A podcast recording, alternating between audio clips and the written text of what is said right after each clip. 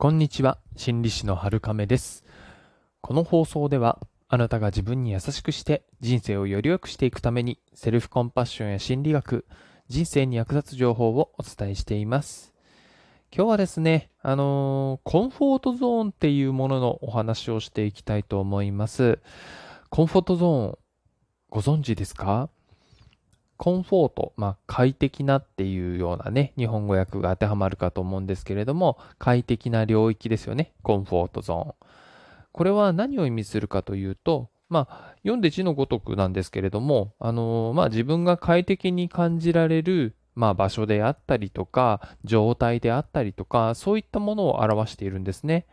ただ、このコンフォートゾーン、もちろん快適なこと自体はいいんですけれども、ずっとこの場所にいると人は成長できないっていうこともまた事実なんですよね。なので、えー、コンフォートゾーンを飛び出していく必要があるんですね。少なくとも自分が変わりたい、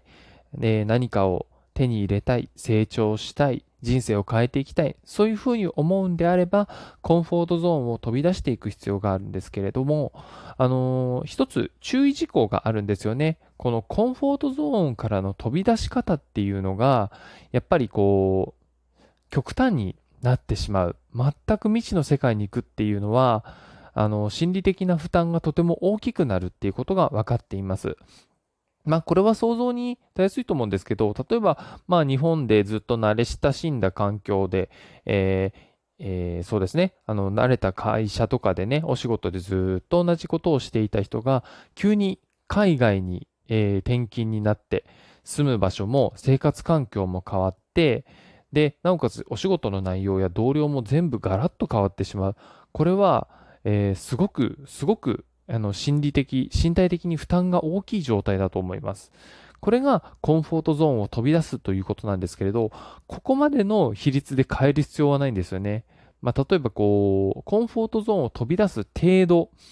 ていうところでいくと、こう自分の頑張り具合が、あのー、まあ、今いる状態が100%だとしたら、まあ、120%くらいまでの頑張りで済むように変えていくっていうのが望ましいんですね。さっき言った海外に行くっていう例だと、おそらく、うーん、そうですね、180とか、それぐらいもありとあらゆるものが変わってしまっているかなと思うので、これは結構負担が大きいかなと思うんですね。それに、やっぱりこう、全然知らない世界に行くとか、やったことないことをやるっていうのは、当然、しんどいですよね。あのー、ご自身の経験とか、まあこれからのこととか考えていただくと大変だなって思うと思うんですけど、あのー、コンフォートゾーンの飛び出し方として、こう、5%とかね、10%とか15%、20%分の頑張りを追加するくらいでちょうどいいっていうですことなんですよね。あの、でないと、こう、回復がやっぱり追いつかない。もちろん、それに耐えられるメンタリティとか体力のある人であればいいんですけれども、あんまり自分はちょっと自信ないなっていう方でしたら、このほんの少しの努力と、えー、踏み出す気持ちだけで、あるいはね、あの、ちょっとだけ行動しちゃうと。気持ちは不安だけれども行動しちゃうっていうのを繰り返すことで、えー、だんだんとね、成長していく。その5%飛び出した分が、だんだんと今度、自分のコンフォートゾーンに変わっていくんですよね。そうするとまた5%。そしてそこをコンフォートゾーンにして、次の5%っていう風に、えー、チャレンジしていくことが可能になるんですね。そうすると、だんだんと成長していきますし、えー、人生もね、より良い方向になっていくんじゃないかなと思います。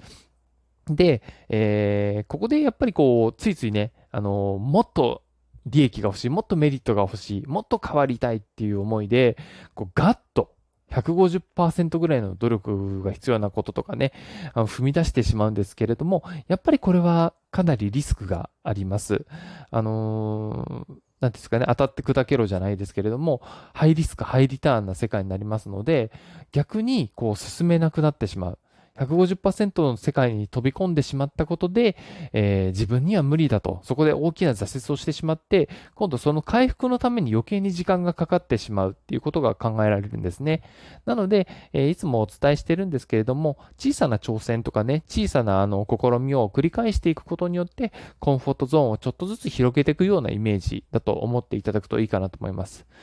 で、ここでコンフォートゾーンってその、心地いい空間だけのことなのっていう、えーお話をしたいんですけれども、コンフォートゾーンって、実は快適な環境っていうよりも、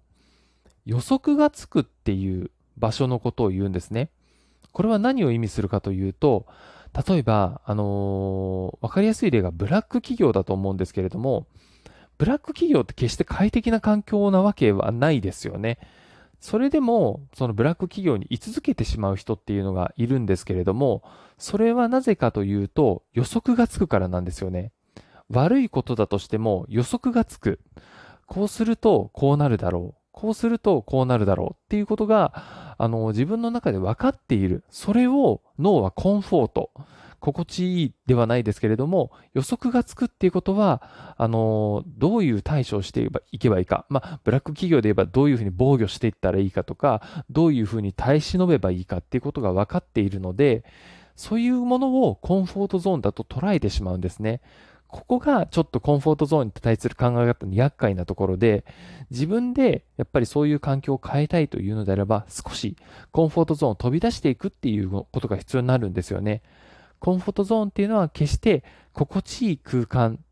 とは限らず、自分が経験をして予測をできる空間であるってことを分かっておいてほしいんですね。そうすると、今いる環境を変えていった方がいいなとか、あ、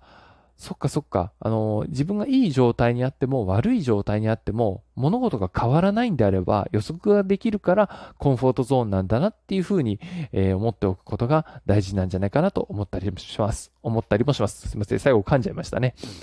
えーですので、まあそういったものもね、えー自分が変わりたい、成長していきたいっていう思いがあるのであれば参考にしていきたい、参考にしていただければと思います。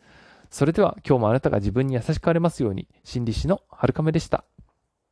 すいません。今日ちょたくさん噛んじゃいましたね。ごめんなさい。はい。また次回頑張っていきたいと思います。はい。失礼します。